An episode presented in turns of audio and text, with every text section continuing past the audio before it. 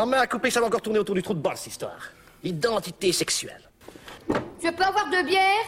Oh Tu bois pas tout, retard Oh là là, regarde la tête qu'il a, dit Il ressemble à son père, il est moche, tiens.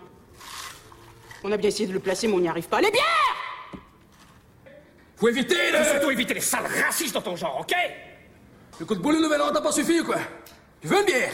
Dis, il est toujours comme ça, ton imbécile de mari aboyé comme un teckel.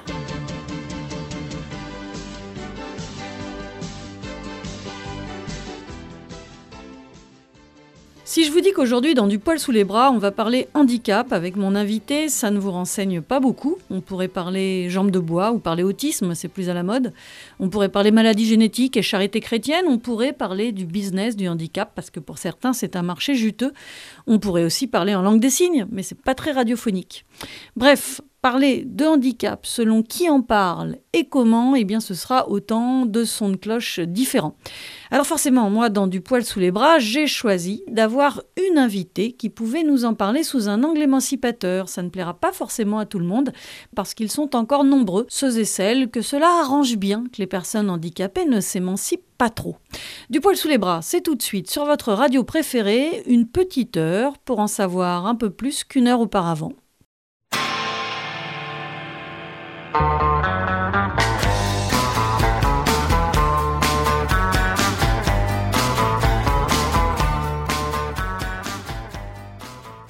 Une invitée, mais derrière elle, tout un collectif. Cécile Morin est une des porte-paroles du CLHEE, E, le CLÉ, collectif Lutte et Handicap pour l'égalité et l'émancipation. Handicap avec un S, car les handicaps sont multiples et la lutte pour l'émancipation et l'égalité concerne tout le monde. Dans le secteur du handicap, on a trop souvent affaire à un tel qui ne s'intéresse qu'à tel ou tel type de handicap. Bref, il y a des handicaps plus sexy que d'autres aux yeux du public, il y a des bons ou des mauvais handicaps selon certains, des handicaps visibles ou invisibles, des handicaps récents, ceux qu'on connaît depuis toujours. Le handicap, c'est toujours en tout cas une question de moment, de lieu et de société. Et puis une autre chose est sûre, une personne handicapée, c'est un être humain comme les autres, et à ce titre, elle devrait avoir les mêmes droits que n'importe qui et recevoir la même considération, ce qui est loin d'être le cas. Dans cette émission, pas de pleurnichade, ni de morale, pas de récit de héros, ni d'angélisation. Non, dans cette émission, juste une discussion, une réflexion sur la place des personnes handicapées dans notre société. Du poil sous les bras. La petite blanc dans du poil sous les bras. Bonjour Cécile. Bonjour. Cécile Morin, porte-parole du CLÉ, C-L-H-E-E, E collectif Lutte et Handicap pour l'égalité et l'émancipation. Handicap avec un S, je le disais dans l'introduction. C'est quoi et pourquoi le CLÉ Pourquoi avoir euh, créé ce collectif, même si vous n'étiez pas au départ dans le collectif, je crois? En fait, euh, donc le, le collectif, euh, le Clé, c'est un collectif qui a été fait parce que les personnes handicapées sont particulièrement dominées socialement en France et voilà dans d'autres pays, et qu'à un moment, voilà, il y a vraiment un enjeu. Euh, de, de reprise de parole euh, sur nous-mêmes, de reprise aussi du contrôle de nos propres vies, et un enjeu de politisation de la question du handicap. C'est-à-dire que pour sortir de cette situation de domination, ben, il faut faire un gros travail alors de lutte pour l'égalité, pour faire valoir en fait l'égalité de nos droits, et puis euh, de lutte aussi euh, pour euh, aider les gens à déconstruire les discours validistes, pour aussi produire des arguments et, et dénoncer la mise en institution, le placement en institution de nombre d'enfants et de personnes handicapées aujourd'hui qui sont en fait euh, mis dans des situations de, ségrégation euh, sociale et spatiale dans des établissements, puisque ce placement en fait euh, c'est un placement en, institution qui, qui est souvent un non-choix. hein, et par lesquels eh bien, les, gens sont privés d'une partie de leurs droits et de leur liberté. Donc voilà, ça il faut le, dénoncer, essayer de, lutter contre, et puis voilà, essayer de faire valoir aussi ben, tous les droits qui sont... sont absolument bafoués dans la société. Et euh, au niveau du discours en fait euh, eh bien lutter aussi contre la naturalisation de l'exclusion sociale des personnes handicapées qui, en fait, souvent est, présentée euh, comme une conséquence euh, de leur handicap, en fait. C'est-à-dire que par rapport à d'autres euh, populations euh, minoritaires, souvent les verdicts sociaux, dans le cas des personnes handicapées, passent pour des verdicts biologiques. C'est-à-dire, on dit souvent, Ah oui, mais c'est mieux pour elle, c'est mieux pour lui. Parce que, ben, vu son handicap, c'est mieux hein, qu'il soit ou qu'elle soit placée dans une institution. C'est mieux que il ou elle n'aille pas à l'école ordinaire. Alors qu'on sait très bien que eh bien, cette exclusion euh, produit en fait euh, une infériorisation des personnes et une situation euh, voilà, de, domination sociale très grave. hein. Mais alors, on a plutôt l'impression que les personnes handicapées sont bien représentées, puisqu'il y a une multitude d'associations qui traitent du handicap, souvent d'ailleurs des associations très spécialisées par type de handicap. Voilà, déjà, s'il y a un champ euh, associatif euh, très dense euh, sur le plan du handicap, c'est quand même plutôt un mauvais signe. En fait, c'est-à-dire que enfin, voilà, l'existence même de ces associations montre que euh, ces personnes, elles sont, enfin, voilà, euh, elles n'ont pas l'égalité des droits parce que sinon, euh, elles n'existeraient pas. Et ensuite, dans le champ associatif, le champ associatif est traversé par de, grands clivages et de grands anta- antagonismes. C'est-à-dire que euh, il y a des associations euh, qui en fait euh, sont gestionnaires euh, des établissements et donc responsables du placement des personnes handicapées dans ces établissements, euh, pratique que nous, nous dénonçons. C'est-à-dire que historiquement, si vous voulez, l'État français s'est complètement défaussé sur le champ associatif, puisque jusque bah, disons jusque dans l'entre-deux-guerres et puis ensuite euh, après la deuxième guerre mondiale, en fait le destin social des, enfants et des adultes handicapés c'était euh, d'être soit à la charge de leurs parents, euh, soit à l'hôpital. Et donc étant donné qu'il n'y avait rien, il y a des, des associations de parents en fait hein, qui sont constituées pour, pour leur éviter ce- cela. Et le problème c'est que ces associations en fait ben, elles existent toujours et que les pratiques voilà, qui avaient cours dans, les, dans l'entre-deux-guerres, euh, l'APF par exemple, l'Association des paralysés de France, elle a été créée dans l'entre-deux-guerres, c'est-à-dire euh, ben, le- l'existence d'institutions où les gens euh, vivent en dehors de la société. Alors ces institutions, c'était un mieux hein, par rapport à ce qui existait quand les associations se sont créées, hein, c'est-à-dire l'hôpital, ça c'est évident et on, est tout à fait, euh, on le reconnaît tout à fait, sauf que bon, euh, euh, ces associations, en fait, elles ont perduré jusqu'à présent, qu'elles sont, que l'État en fait les, les finance pour que elle enfin voilà, hein, pour, pour que les, les, les, les personnes en situation de handicap, certaines personnes dans ces établissements, et qu'elles sont devenues, euh, eh bien, voilà, des gestionnaires euh, d'institutions. Ça, c'est pour les associations euh, gestionnaires. Alors que nous, ce que nous revendiquons, c'est l'égalité des droits, c'est-à-dire le fait que les gens puissent ben, choisir où ils veulent vivre et quel que soit leur euh, type ou leur, euh, leur type de handicap en fait, et euh, qu'ils aient par exemple ben, voilà, l'égalité des droits au niveau du travail, par exemple ce qui n'existe pas dans, dans les ESAT hein, par exemple. Et, et donc voilà, donc si vous voulez, là le, le, le problème de, de ce de ce rôle en fait de certaines associations gestionnaires, euh, c'est que ben, elles contribuent euh, à maintenir les personnes handicapées euh, dans une situation de, de ségrégation. Vous parlez de ségrégation sociale et spatiale des personnes handicapées euh, à cause de ces associations gestionnaires que vous accusez de, maintenir en fait les personnes handicapées euh, dans cette ségrégation et euh, d'être le bras, le bras de l'État et finalement de ne rien changer à des situations qui aujourd'hui ne sont pas acceptables la plupart du temps. Oui, alors bon, c'est aussi la, enfin c'est avant tout, si vous voulez, la responsabilité de l'État, puisque ces associations, elles sont financées hein, par l'État. Si vous voulez, c'est des associations, euh, voilà, qui sont reconnues d'intérêt public, et donc c'est l'argent de l'État en fait. hein.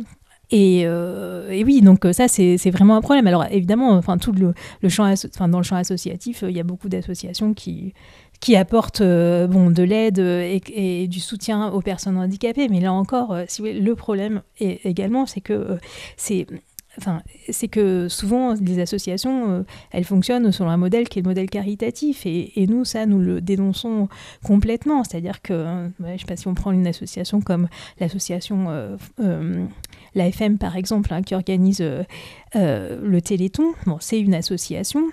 qui organise donc ce grand show caritatif pour récolter de l'argent pour euh, ce qui devrait être, euh, enfin pour la recherche en fait, hein, pour la recherche publique, donc qui devrait être évidemment financé par l'État et qui, se faisant en fait, eh bien, donc donne une image absolument catastrophique des personnes handicapées, voilà, durant 24 heures tous les ans pour récolter de l'argent, une image de personnes irrémédiablement malheureuses si elles ne guérissent pas. Bon, voilà, pour faire pleurer dans les chaumières en utilisant notamment les enfants, etc euh, voilà, en donnant une image extrêmement dépréciée des personnes euh, handicapées, de leur corps. Euh. bon, voilà, ça, c'est, elles répondent complètement, cette association, par exemple, elle, est complètement dans ce modèle caritatif qui est extrêmement pernicieux parce que. parce que le, plus grave, si vous voulez, c'est qu'il il y a beaucoup de personnes handicapées, handicapées pardon, qui intériorisent cette image-là cette image euh, dépréciée d'elle-même, euh, cette image de gens euh, voilà malheureux, voués au malheur, qui ne peuvent pas être séduisantes, ne peuvent pas être épanouies si elles ne marchent pas, si elles n'ont pas l'usage, je sais pas moi, de leurs jambes, de leurs yeux, que sais-je. Et ça, voilà, c'est vraiment catastrophique. C'est vraiment catastrophique à la formation euh, du clé, en 2016, il y a eu un, manifeste avec les, revendications qui servent euh, de base à ce collectif. Vous dénoncez euh, le fait qu'effectivement une personne valide n'est pas forcément la norme, l'idéal à atteindre. Oui, en fait, euh, c'est euh, la lutte contre ce qu'on appelle le, validisme. Alors, le on, c'est pas le clé, hein, c'est un mot voilà, qui est une traduction en euh, de, de, de l'anglais, l'anglo-américain. Hein, le validisme, c'est le fait de porter un jugement sur les personnes handicapées par rapport à une norme qui est une norme valide. Alors soit pour en faire euh, des gens bien plus malheureux que les personnes valides, c'est euh, le ressort sur lequel joue par exemple le Téléthon ou les spots de la sécurité routière par exemple, hein, qui pour, euh, pour mettre en garde contre le risque d'accident montrent des gens en fauteuil en disant que ben, leur, leur, vie euh, s'est arrêtée, euh, que leur vie est brisée et que enfin, pour, euh, voilà, pour brandir une sorte de menace adressée à toutes les personnes qui conduisent vite. voilà, comme si c'était si vraiment une infortune et une catastrophe. Enfin, bon, je dis pas qu'il faut pas éviter les accidents, bien sûr, hein, il faut essayer d'éviter les accidents, mais mais enfin, imaginez le, le le ressenti euh, d'une personne euh, qui est en fauteuil roulant, qui restera toute sa vie en fauteuil roulant, donc, euh, ou un enfant, par exemple un adolescent, qui, voit ces spots et qui regarde le téléthon et qui se dit bon ben voilà, je suis voué au malheur toute ma vie et je peux susciter que de la compassion ou de la pitié. Donc ça, c'est un des ressorts du validisme. Voilà, assimiler les gens euh, handicapés à des gens forcément malheureux. Euh, et puis il y a un autre ressort, mais qui est son exact pendant, euh, c'est par exemple de, de d'entourer euh, la personne handicapée de vertus euh, extraordinaires pour en faire euh, un être exceptionnellement courageux. c'est souvent la vertu du courage hein, qui est mise en exergue. Voilà, un être exceptionnel qui, apporterait une leçon, une leçon de vie. On peut retrouver ça dans des expressions voilà, très, très diffusées dans l'espace social. Hein. donc, et qui ben, aurait pour fonction de de, de servir euh, voilà, de, de leçon, euh, de, d'exemple aux personnes valides. Et ça aussi, c'est extrêmement pernicieux parce que beaucoup de personnes handicapées, d'enfants et d'adolescents, se construisent dans cette sorte d'injonction euh, au courage. bon, voilà, c'est sans, en s'interdisant de développer autre chose et de, pouvoir être autre chose que un exemple, une leçon de morale vivante, euh, ou euh, voilà, un être euh, qu'on peut aimer que parce qu'il est courageux. ça, c'est quelque chose d'aussi très pernicieux. Du poil sous les bras. Alors vivre sans compassion ni admiration, être traité comme tout le monde, la lutte contre le validisme dont vous parliez à l'instant, et puis la lutte aussi contre ce que vous appelez l'andiphobie. Euh, ça rejoint cette lutte contre le validisme, c'est un des points forts du, manifeste du clé, euh, lutte contre le validisme. L'indiphobie et toutes les autres formes de discrimination dont peuvent euh, souffrir euh, les personnes handicapées. Oui, alors après, je pense que l'indiphobie, elle est bien plus euh, évidente à, à, déceler, en fait. simplement, je pense que ce que je viens de dire sur le validisme et sur, comment dire, un peu les ruses du discours validiste, elles sont beaucoup moins évidentes. Et en fait, là, on les retrouve dans beaucoup de discours, dans beaucoup d'expressions, de proverbes.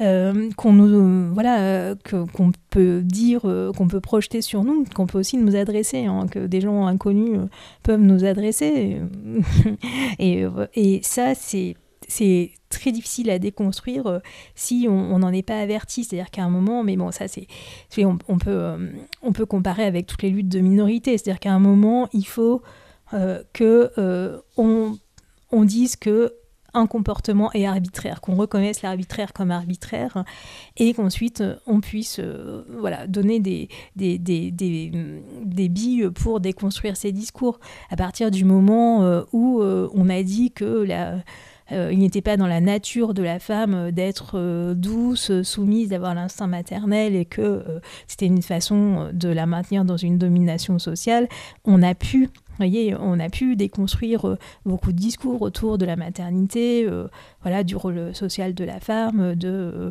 sa place dans le monde du travail, etc. Mais le discours validiste, il commence aujourd'hui à être déconstruit dans l'espace public, dans l'espace médiatique, mais enfin, c'est, on est vraiment au balbutiement. Et bon, moi, par exemple, j'ai découvert, je présentais tout cela, j'avais développé une, réflexion personnelle au cours de ma vie, mais je pense que si j'avais euh, pu rencontrer ce genre de, discours euh, écrits euh, ou dit quelque part dans mon enfance, dans mon adolescence, ça m'aurait considérablement aidé parce que ça m'aurait évité d'intérioriser le fait qu'il euh, il était naturel, il était normal, il était euh, dans, voilà, dans l'ordre des choses que les personnes handicapées euh, soient ben, plus malheureuses, voire même soient exclues de la société, soient placées dans des endroits pour elles, etc. Bon. Bon, évidemment, une partie de moi se, révoltait contre cela, mais en même temps, c'était tellement accepté socialement que ça passait pour être dans l'ordre des choses. Parce que ce discours du, clé, euh, il peut paraître assez radical.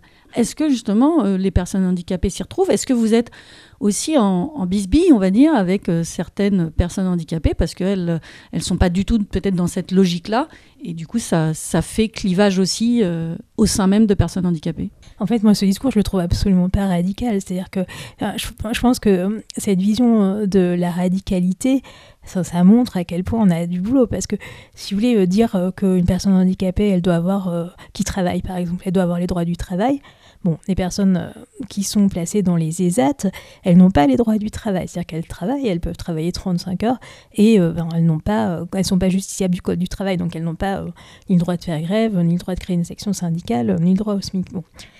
Dire qu'une personne qui travaille 35 heures, même si elle est handicapée, euh, doit avoir les droits du travail, oui, ça me semble mais vraiment radical. Euh, dire qu'une personne doit pouvoir choisir euh, son lieu de vie, hein, c'est-à-dire une personne adulte, elle doit pouvoir choisir son lieu de vie, elle doit pouvoir, bah, si elle veut mener une vie affective et amoureuse comme elle l'entend, elle doit pouvoir avoir accès à tout, tout l'espace social au lieu de rencontre, elle doit pas être soumise à un règlement intérieur qui qui, réglemente ses heures de sortie, euh, qui elle peut inviter euh, chez elle, etc., euh, ça me semble être, être de l'ordre de l'évidence en fait. Et donc voilà, je pense que ce qu'on défend, ça n'a rien de radical en fait. C'est juste une posture d'égalité. Et ça, c'est très compliqué. Je suis très étonnée parce que de, justement de cette vision de la radicalité. Je suis très étonnée que euh, dans certains, même voyez, euh, parmi des gens assez progressistes, etc. Là, il y a une barrière, quoi. Il y a une barrière. C'est-à-dire que si euh, on transpose ce discours à n'importe quelle autre minorité, ça semble évident pour tout le monde, mais Là, s'agissant des personnes handicapées, on nous objecte, par exemple, le polyhandicap. Quand on fait des interventions publiques, on nous dit très souvent, on utilise le gradient du handicap comme euh, bah, limite en fait euh, à l'égalité. Qu'on dit ah oui mais moi, je connais, euh, j'ai une belle-sœur qui connaît, j'ai un cousin qui connaît une personne. Et alors là, voilà, c'est, on fait la surenchère dans le degré du handicap. Et donc, on justifie ben, la privation de droits. Donc cette personne, bah, c'est normal que euh, bah, elle puisse pas décider de sa vie. Euh, en fait, non. Non. Alors j'entendais radical euh, au sens, euh, on va dire, euh, euh, premier du terme, c'est-à-dire de revenir à la racine. C'est-à-dire que c'est un discours qui est radical, mais pour moi c'est quelque chose de très positif. C'est-à-dire dire on veut l'égalité euh, des droits et on, la veut de façon effectivement radicale. C'est-à-dire que c'est pour ce que ça veut dire l'égalité des droits, l'autonomie, le choix de vie.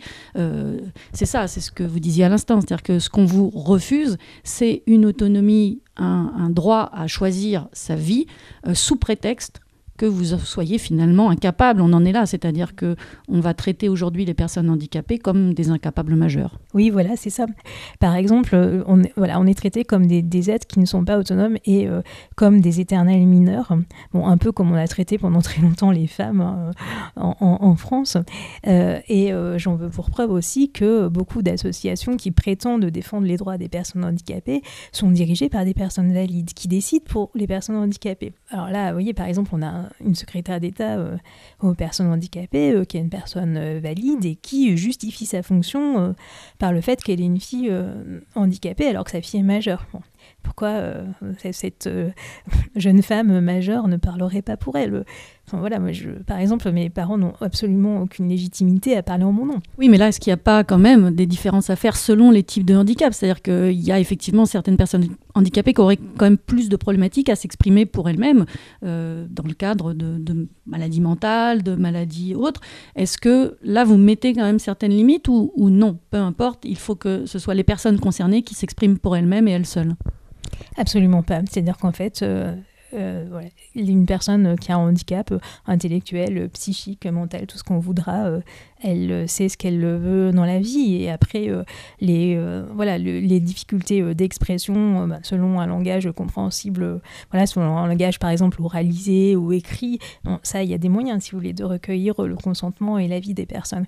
Et euh, voilà, et, bon, alors, euh, par exemple, euh, euh, il y a un, comité euh, pour les droits des personnes handicapées à l'ONU qui est chargé en fait de faire euh, respecter la convention pour les droits des personnes handicapées signée par euh, pas mal de pays de l'ONU euh, dont la France et absolument pas respectée euh, pour la France donc euh, qui euh, dit euh, que ben, les, les gens handicapés ont le droit de vivre euh, où ils veulent. Et dans ce comité euh, donc international bien sûr euh, ben, par exemple il y a euh, des personnes euh, qui euh, ont un handicap intellectuel, si vous voulez. Et euh, bon, ben, sont des, des gens euh, qui font ce travail au niveau de l'ONU. euh, et, et, bon, mais voilà, c'est évidemment tout à fait possible. Et, puis, euh, enfin, je veux dire, euh, au niveau éthique, mais enfin, pourquoi une personne euh, avec un handicap, pourquoi une personne qui a une trisomie 21 euh, pourrait pas choisir où est-ce qu'elle vit, avec qui elle vit, pourrait pas, si elle travaille, être payée comme quelqu'un qui travaille, avoir des droits du travail? Non mais enfin, au nom de quoi? C'est pas possible. Alors, qu'est-ce qui fait justement que c'est aussi compliqué encore aujourd'hui, alors que ce discours est porté quand même dans l'espace public et même par des associations euh, plus grosses? Vous parliez à l'instant des, personnes avec trisomie 21. euh, de plus en plus, quand même, on leur reconnaît le droit, et heureusement, à, choisir leur vie, à choisir leur sexualité, à choisir leur travail, à vivre comme tout le monde. Qu'est-ce qui fait qu'aujourd'hui, on n'avance pas sur cette question euh, de l'autonomie, de l'accès aux droits pour les personnes handicapées?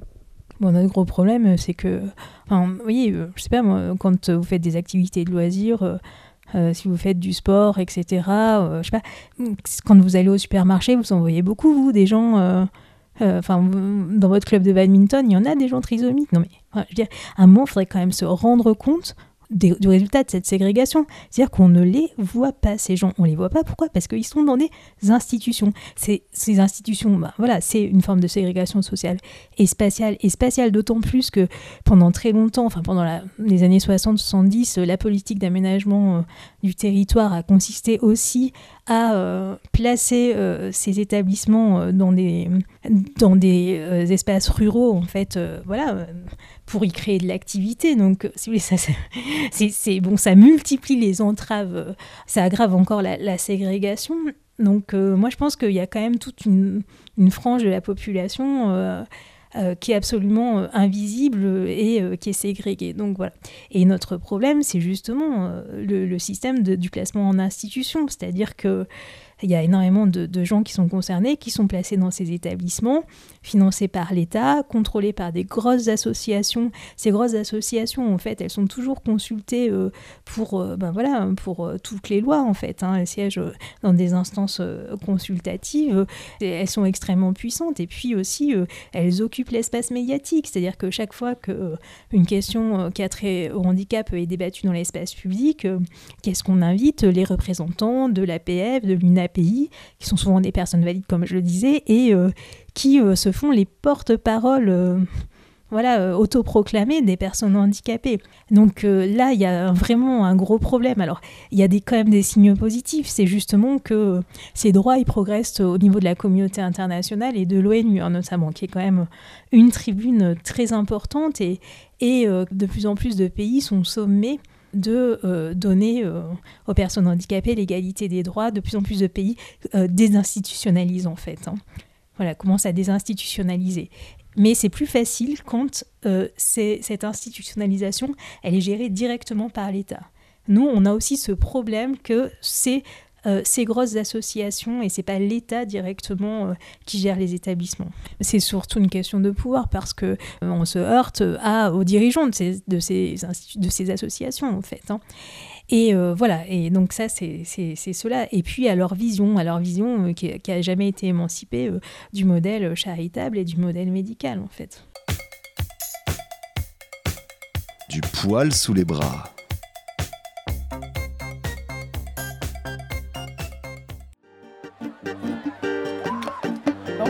Mulheres agora?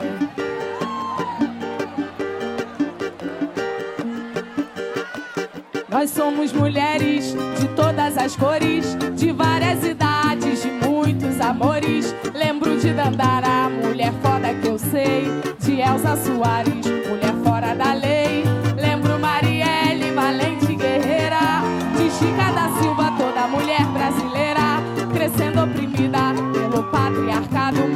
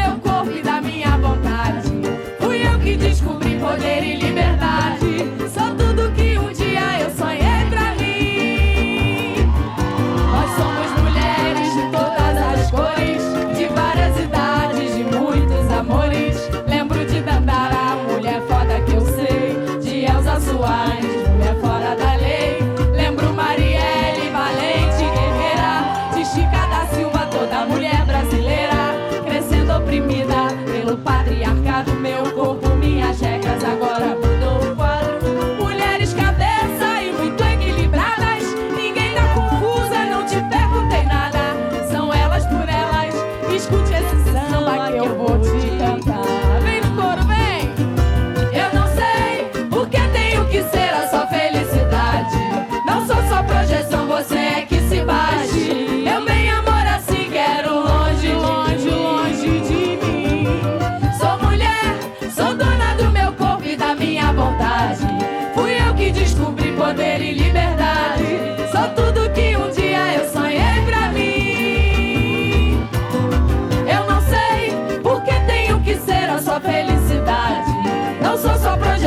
você é que se bate.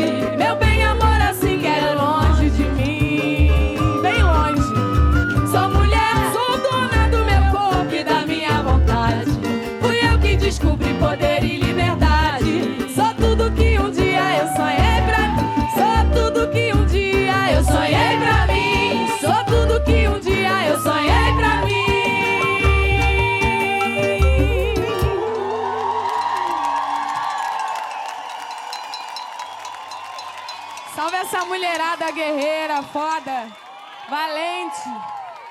Se cuida.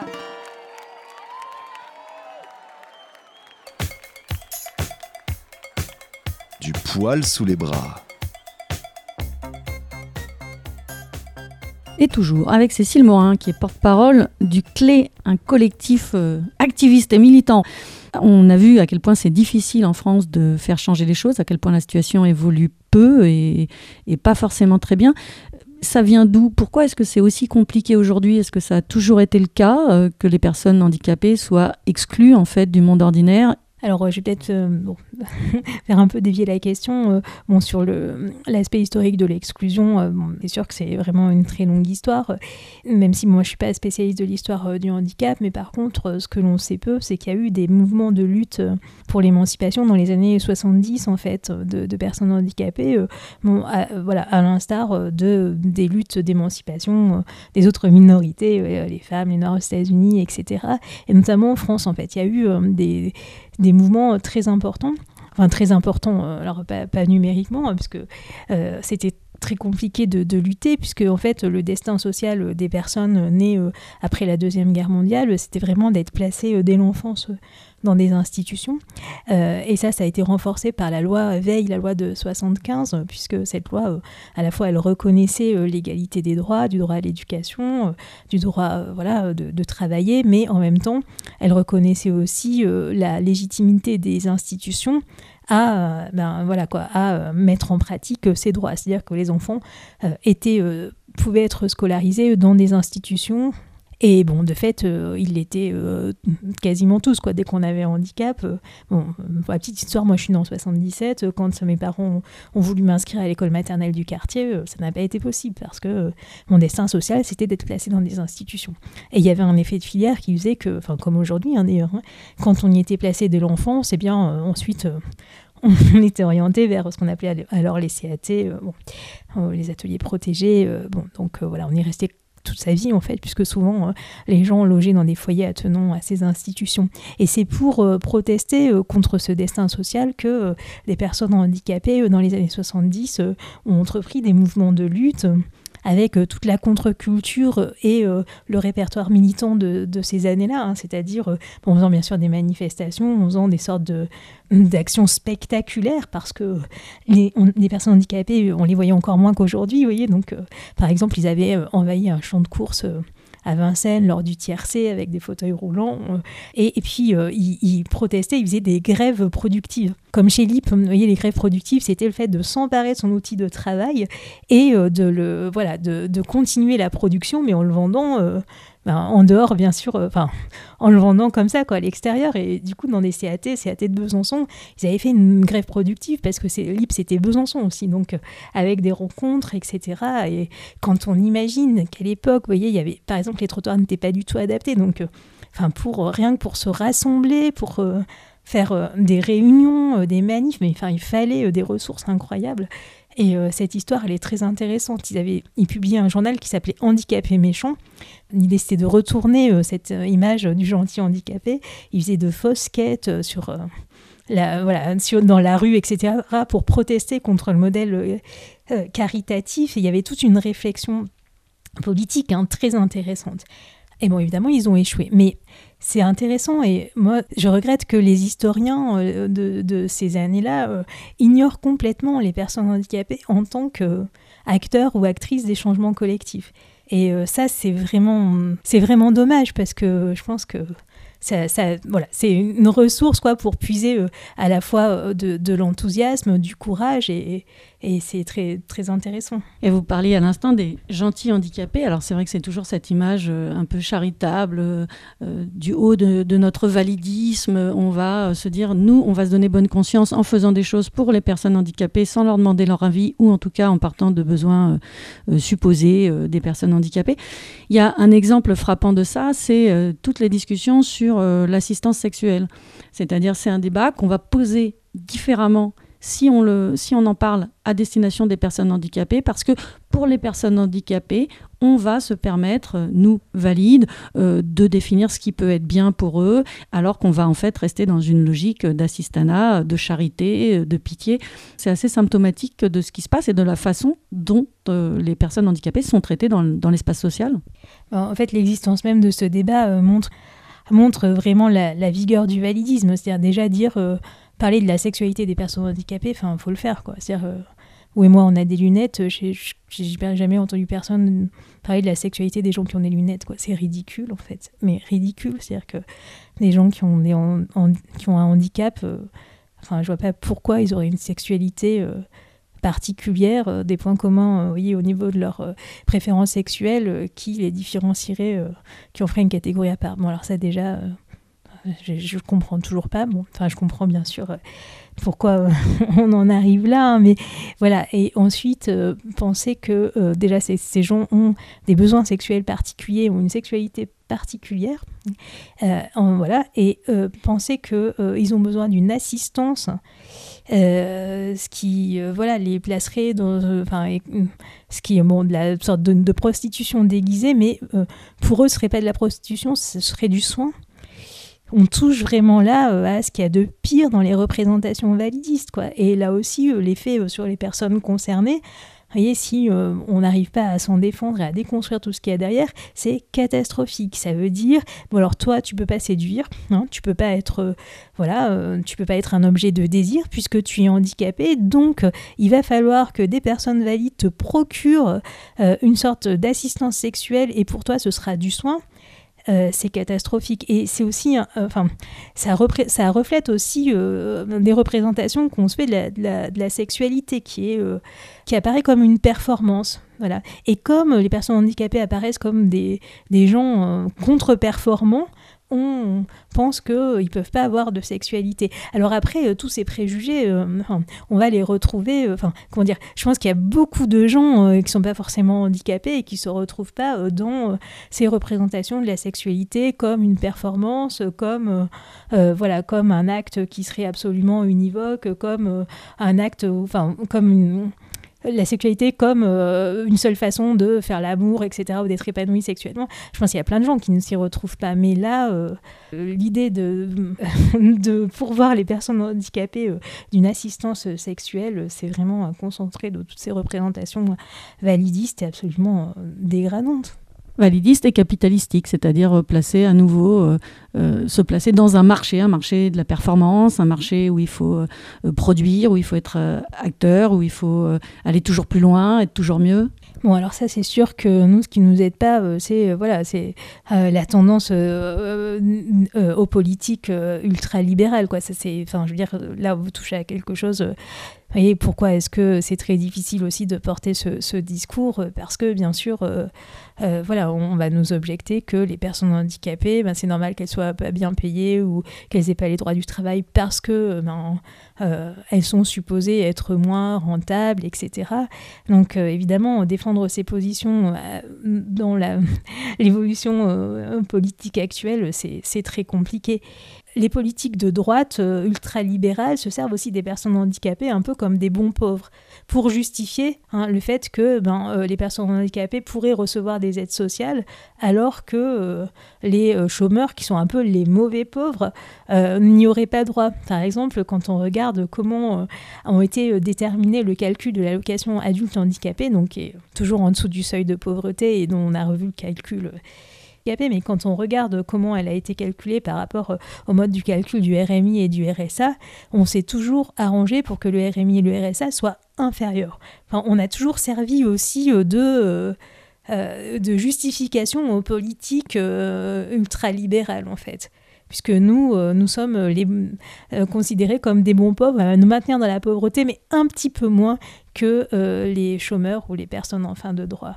Ce sont des questions qui sont politiques et, si on n'arrive pas euh, à, dé- à décrypter euh, ce qu'il y a derrière, euh, à quel euh, sous-bassement idéologique euh, euh, se- s'adosse, ben, par exemple, euh, le- les politiques de, droite, le modèle catholique, charitable dont on, trouve de multiples héritages et de multiples avatars, euh, bon, on n'a rien compris. Et puis, enfin, euh, c'est une question politique parce que vous voyez bien, par exemple, que euh, dans le champ du handicap, en fait, des positions parfaitement antagonistes sont défendues. C'est-à-dire que ouais, nous, on a une position qui est absolument euh, contraire à celle que défend une API ou l'APF, en fait. Et, en fait, je pense que la, dépolitisation du handicap, c'est vraiment quelque chose aussi très pernicieux, quoi. C'est-à-dire que euh, euh, et, qui nous maintient dans la dépendance. Euh, souvent, les, politiques ont tendance à dire que le handicap, c'est une question qui, qui, pardon, qui transcende les clivages. Et ça, c'est une façon de nous maintenir dans la dépendance, en fait. Ben non, bien sûr que non. Euh, C'est une façon en fait de justifier euh, voilà, euh, des politiques qui sont dans la droite ligne du modèle caritatif ou du modèle médical. Le CLÉ, c'est un collectif de lutte pour l'égalité. Il y a le manifeste qui est quand même une base de revendication assez claire sur lequel on peut s'appuyer pour réfléchir à donner accès aux droits aux personnes handicapées. Qu'est-ce qu'on peut faire d'autre aujourd'hui? Qu'est-ce que fait le CLÉ? Comment fédérer un bloc aussi peu homogène euh, que sont les personnes handicapées pour se faire entendre et pour qu'il y ait une réalité euh, d'accès aux droits Bon, après, euh, voilà, c'est, euh, ces idées, on essaye de les diffuser euh, dans, dans l'espace public, on fait euh, toutes sortes d'interventions au public. Nous sommes un très petit nombre, hein, donc euh, voilà, nous avons des forces qui sont limitées, mais il n'y a pas du tout que le clé, c'est-à-dire qu'aujourd'hui se créent des collectifs à peu près sur la même ligne. Vous voyez, par exemple, des collectifs comme Cléotiste, comme les Dévalideuses, qui font un travail aussi de déconstruction des, des, pré- des préjugés validistes. Alors en fait, je pense que ces groupes, ces collectifs sont amenés à se, à se multiplier parce que, euh, euh, enfin, vous parliez de l'hétérogénéité des personnes concernées, mais enfin, si vous voulez, la domination euh, que l'on subit, euh, c'est quand même une grosse communauté de problèmes. Donc voilà, quel que soit notre, notre handicap, c'est ça, c'est pas le problème. Mais par contre, ben, on subit une, des formes de domination sociale qui sont tout à fait comparables. Et un des leviers aussi euh, de d'action, euh, c'est euh, bien de, de faire connaître, de faire connaître les, les- ce qui existe dans notre pays. Ça, c'est quelque chose d'important parce que souvent, en fait, quand on discute avec les gens, ils nous ils brandissent euh, l'impossibilité, enfin auquel ils croient, hein, c'est sincère quoi, mais ils nous disent ah oui mais ça c'est pas possible. Dans le cas des personnes handicapées ou polyhandicapées, ça ça n'est pas possible. Donc euh, montrer que ben, ça, ça existe dans d'autres pays, qu'il y a des moyens, c'est important. Montrer aussi que au niveau international, au niveau de l'ONU, euh, voilà, il y a des droits qui sont reconnus, il y a des pays qui sont sommés de mettre en conformité leurs droits avec, enfin leur législation pardon, avec la Convention pour l'égalité des droits et qui commencent à le faire. Ça c'est quand même aussi des, signes positifs. Euh, voilà, euh. On est dans une lutte politique, donc euh, bon, ben, c'est- sûr quoi. Ensuite, euh, il y a des associations euh, qui, procurent des formes de soutien aux personnes handicapées. Alors nous, c'est juste pas notre domaine. Ces associations, elles peuvent être très utiles pour trouver, voilà, des ressources pour se défendre au niveau du droit, par exemple. C'est très important. Mais nous, c'est pas. Nous, on est un collectif qui qui luttons euh, sur le terrain politique en fait. hein. Euh, Nos actions elles se déclinent en fait euh, de différentes manières, mais on est quand même toujours sur ce terrain-là. Après, je pense que hum, il y a une action qui nous tient aussi particulièrement à cœur, c'est l'action en direction des jeunes, parce que voilà, je pense que vraiment les dégâts, enfin les personnes handicapées peuvent être leurs pires ennemis, au sens où lorsqu'elles ont intériorisé cette image, euh, ces images dépréciées d'elles-mêmes, c'est vraiment très compliqué. Après, bon, ça, on va retrouver ça aussi dans d'autres luttes de minorités, mais enfin, c'est- encore très peu dit. Et voilà, moi, je suis enseignante euh, dans le secondaire, par exemple, et ça, je pense que ce serait bien quand même euh, de tenir un discours, euh, mais simple en fait, hein, mais simplement un discours sur les ressorts de la domination des personnes handicapées, comme on en tient sur les ressorts de la domination des femmes, juste pour dénaturaliser en fait cette, euh, cette domination qui apparaît, comme je disais, euh, vraiment, qui est souvent présentée comme une chose naturelle, euh, comme une sorte de déficience ontologique, biologique, qui fait passer les verdicts sociaux pour des verdicts biologiques. Et quand on est jeune et qu'on y croit, c'est difficile quoi de s'en déprendre après. Une autre chose aussi peut-être qui me semble importante, et ça aussi qui n'est pas forcément euh, dite, c'est euh, le fait que quand euh, euh, on est handicapé, c'est très difficile de s'identifier au récit voilà, qu'on peut lire, qu'on peut voir au cinéma. on sait que les, la, voilà, la culture, toutes les productions culturelles ont un rôle très important aussi d'identification dans la construction des personnes. Et le fait que l'exclusion des personnes handicapées, elle est naturalisée, et que ben, en fait elle l'est aussi euh, dans euh, la littérature, euh, dans le cinéma, enfin jusqu'à une époque très récente, eh bien je pense que ça, ça conforte aussi l'intériorisation des, préjugés validistes. Et ça, je pense que c'est quelque chose qui est peu dit, mais qui est très important aussi quand on se construit et que euh, on aime lire par exemple, qu'on aime aller au cinéma, mais qu'à chaque fois il y a une barrière euh, d'identification parce que euh, soit les personnages handicapés sont de l'ordre de l'insignifiance, soit finalement même dans les récits qui ont une vraie visée émancipatrice, eh bien l'auteur reconduit une division qui lui semble naturelle entre un personnage complètement périphérique handicapé bah, qui est euh, placé dans une institution ou qui est exclu. Euh, et ça semble tout à fait naturel, alors que euh, ben, le récit est par exemple un récit féministe ou un récit qui raconte l'émancipation sociale ou la honte sociale. Et je pense par exemple au livre d'Annie Ernaux ou de, au livre de Didier Ribon, dans lequel parfois on voit des personnages comme ça handicapés se balader, mais enfin, disons que l'arbitraire des normes qui est interrogé euh, dans tout le récit n'est pas euh, interrogé euh, s'agissant de. voilà, on peut prendre des exemples aussi dans les films de cinéma, etc. Et ça, ça c'est quelque chose aussi qui est qui est pas facile aussi, cette impossibilité de, de s'identifier.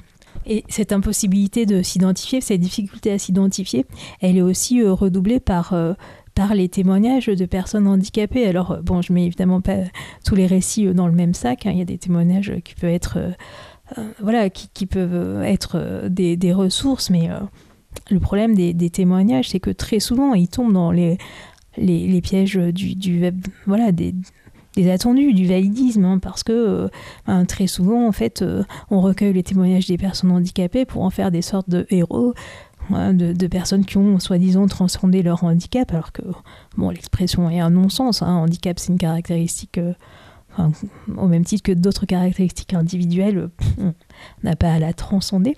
Et, euh, et euh, voilà, et, le, genre du témoignage est souvent utilisé s'agissant des personnes handicapées pour entériner le statu quo social, pour dire, bah, vous voyez, il y en a qui ont réussi, donc ne changeons rien finalement. Très, il y a très peu de témoignages qui euh, débouchent sur une vraie critique du monde social et une vraie critique voilà de l'ordre des choses et, et donc euh, je pense que ça c'est quelque chose qui manque. Alors heureusement voilà aujourd'hui il y a de plus en plus de gens euh, qui produisent d'autres récits mais il faut qu'ils soient diffusés il faut qu'ils puissent servir voilà de, euh, ressources d'identification euh, euh, pour les personnes concernées il y a voilà quoi il y a quand même avec tous ces collectifs qui se multiplient le fait que ce discours soit quand même aussi de plus en plus entendu avec ce qui se passe au niveau international on peut aussi avoir quelques raisons d'espérer. Et moi j'espère j'espère vraiment que les adolescents d'aujourd'hui eh bien seront moins voilà quoi c'est auront beaucoup euh, handicapés je veux dire auront beaucoup plus euh, de perspectives et refuseront euh, un destin d'être malheureux et mis à l'écart de la société comme forme d'assignation qui refuseront toutes ces formes d'assignation en fait. Merci beaucoup Cécile. Je vous remercie. Personne dans le monde ne marche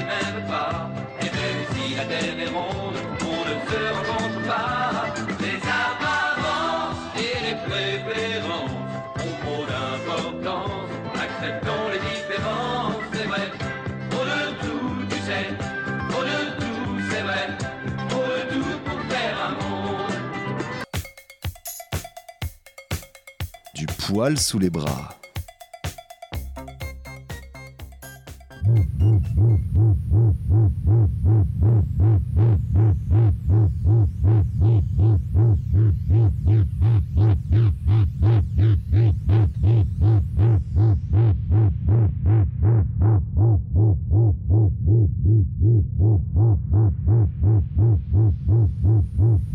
Message de la France d'en bas à la France d'en. Ce n'est pas la rue qui gouverne, mais c'est la rue qui essuie la morve de tes gamins, qui essaie de leur apprendre à lire, à compter et à écrire. C'est la rue qui se déplace cinq fois la nuit pour amener le bassin à ta vieille maman, qui lui change ses pansements. C'est la rue qui conduit le train qui t'emmène en vacances, le bus et le métro que tu ne dois pas prendre souvent. C'est la rue qui fait le planton des heures devant le restaurant où tu déjeunes de quelques bons plats préparés par la rue. C'est la rue qui achemine ton courrier, qui répare tes câbles, tes tuyaux qui font que tu peux prendre un bon pain chaud. La rue qui se lève tôt pour que tu aies du pain frais, un café et un journal. La rue qui ramasse les poubelles, nettoie tes bureaux, fabrique ta prochaine voiture de fonction, installe ton matelas et ton parasol, réponds au téléphone, approvisionne les rayons, tape tes discours, taille la haie, photocopie, balai, ausculte, t'attends, épluche, emballe,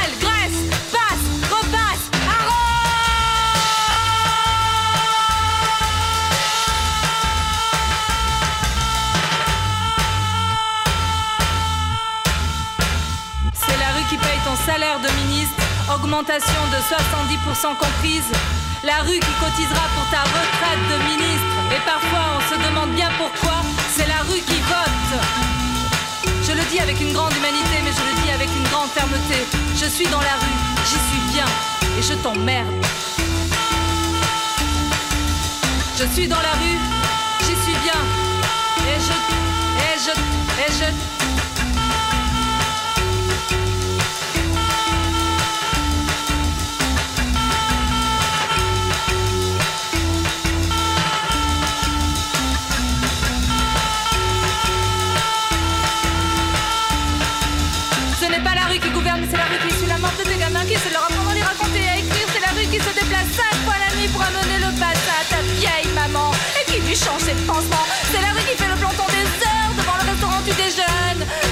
De quelques bons plats préparés par, par, préparés par, préparés, préparés par qui?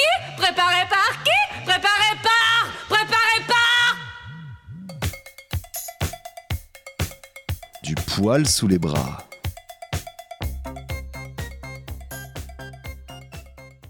Et voilà, c'est tout pour aujourd'hui, pour Du poil sous les bras.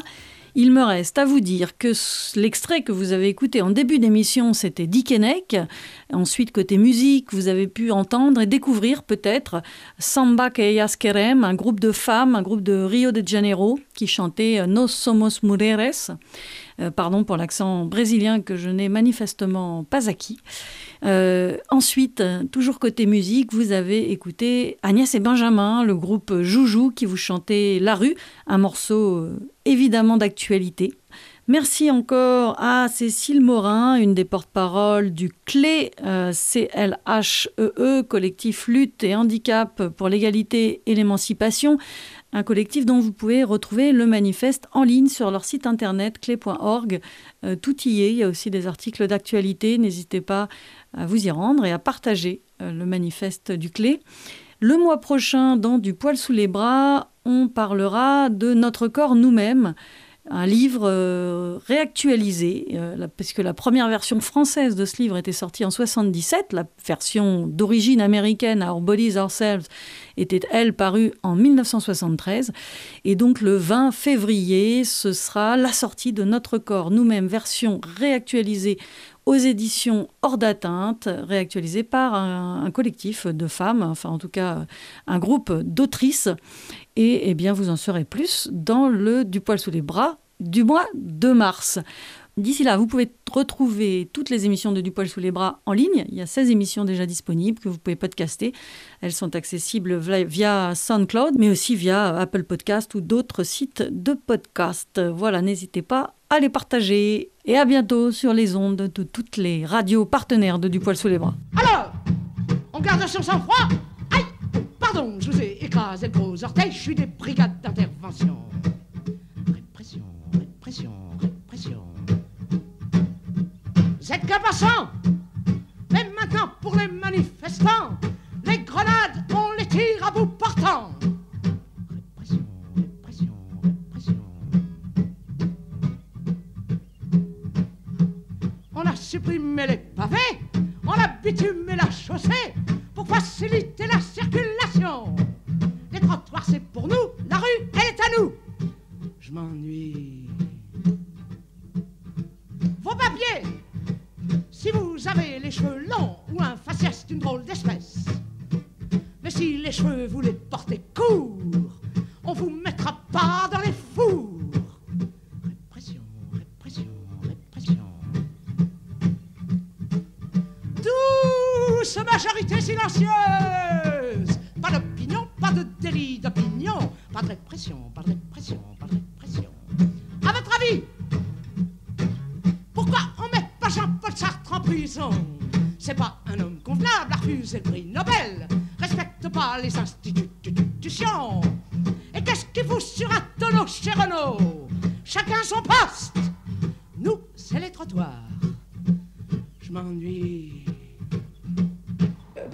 Chante Parce que j'ai besoin. J'ai envie d'ouvrir ma gueule et de beugler.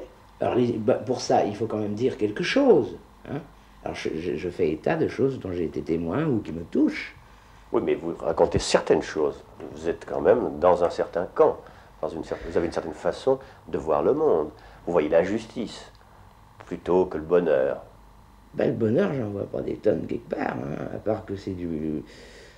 Je ne sais pas les choses. C'est difficile de toute façon de parler du bonheur.